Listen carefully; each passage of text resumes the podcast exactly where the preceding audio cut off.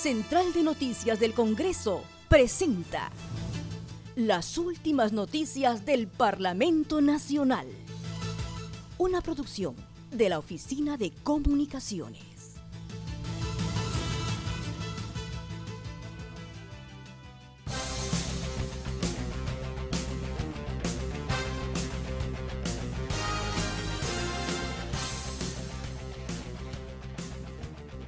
¿Cómo están? Les saluda Raquel Salazar. Hoy es 4 de marzo y estas son las principales noticias del Congreso de la República.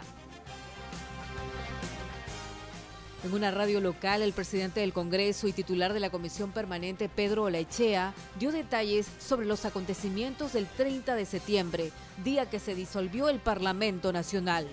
Para el titular del primer poder del Estado existió la figura legal para la disolución del Congreso, el cual fue ratificado con la sentencia del Tribunal Constitucional, pero ello no debe significar una ruptura del equilibrio de poderes. En ese sentido, aún existe la figura del presidente del Congreso de la República.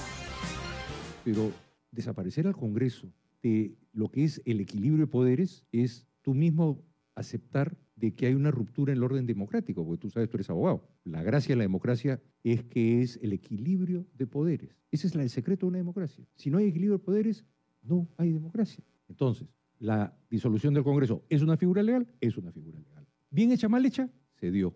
El Tribunal Constitucional ha sentenciado, ha sentenciado. Entonces, el proceso legal se ha dado, pero no por ello ha desaparecido el Congreso. Entonces, llamar al presidente del Congreso por, la, por una de sus funciones, me parece que no estamos en el camino. En otro momento comentó sobre el pedido de aclaración que hizo el Congreso de la República con referencia a la sentencia de la demanda competencial interpuesta.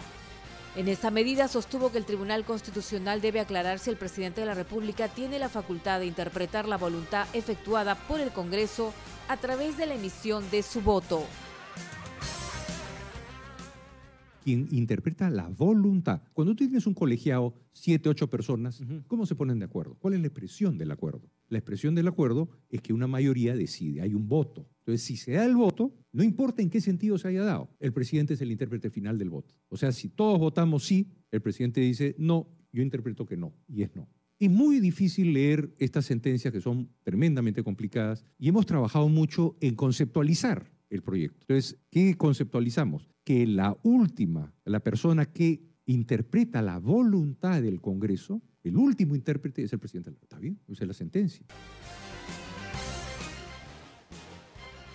Añadió que de acuerdo a una entrevista realizada al primer mandatario Martín Vizcarra, la verdadera razón de la disolución del Parlamento fue el archivo del proyecto de ley de adelanto de elecciones. Para el legislador Olechea Álvarez Calderón, cualquier motivo hubiera sido suficiente para el cierre del Congreso. Al día siguiente de la disolución del Congreso, dos días después, hay una entrevista al comercio del presidente de la República, que dice que la verdadera razón de la disolución del Congreso era que habían enviado al archivo el adelanto de elecciones la señora Rosa ¿cuál fue la verdadera razón de la disolución? Porque el conflicto nace a los días que ya se veía que se iba a ir al archivo esto acá no hay conflicto hasta una semana antes. Este conflicto del que estamos hablando, hasta una semana antes en los periódicos, súbitamente se abandona el conflicto del adelanto de elecciones y el nuevo baby era el Tribunal Constitucional. Entonces quiere decir que hiciéramos lo que hiciéramos, igual estaba. Si no era ese, era otro. Lo que creo que ya estaba cantado es que el 30 no sirve. Finalmente, el presidente del Congreso, a título personal, dijo no estar de acuerdo ni con la vacancia presidencial ni con el adelanto de elecciones. Lo que él proponía era trabajar en conjunto con el Ejecutivo para mejorar en temas de salud, seguridad, educación y reactivación de la economía. En una entrevista a un medio de comunicación por cable, el presidente del Congreso, Pedro Lechea Álvarez Calderón, indicó que la justicia peruana hubiera realizado el embargo preventivo a la empresa Odebrecht y no haber pagado los 526 millones de dólares que semanas atrás amortizó el Estado a la transnacional mostró su descontento porque Odebrecht interfiere abiertamente con las investigaciones del Perú y no se conocen los acuerdos que se realizan con el Ministerio Público. En otro momento sostuvo a título personal que la empresa brasileña sacó del cargo al expresidente Pedro Pablo Kuczynski a raíz del decreto Urgencia 003 que inmovilizó los activos de dicha empresa en el país. Cuando se da la disolución del Congreso, a la mañana siguiente se pretendía pagar los 526 millones de soles, cosa que se detiene.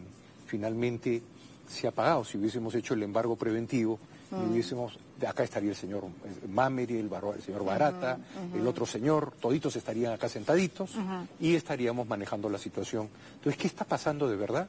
Entonces, cuando dice que es el acuerdo, un acuerdo que nadie conoce, uno trata de pedir los discos duros a Suiza, Odebrecht se opone a que se entreguen los discos duros.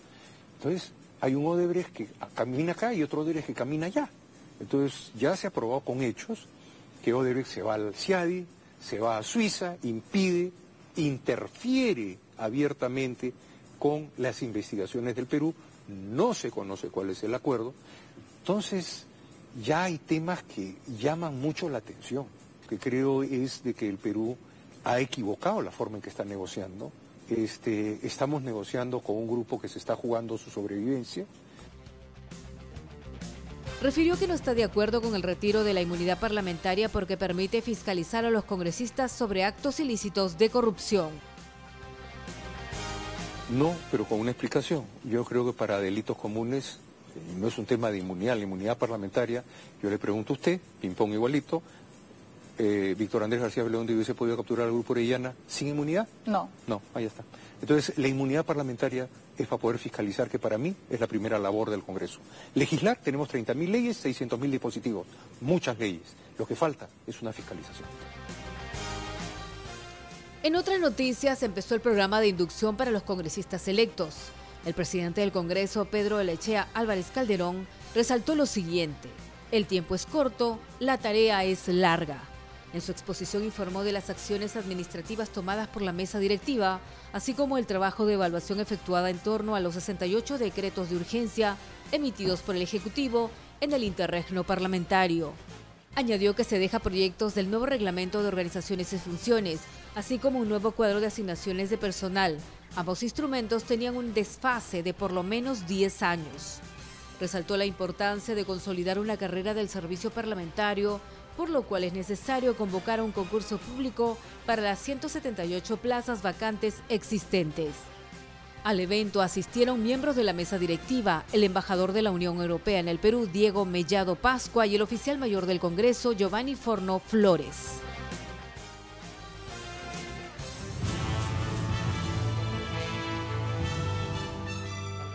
Central de Noticias del Congreso presentó las últimas noticias del Parlamento Nacional.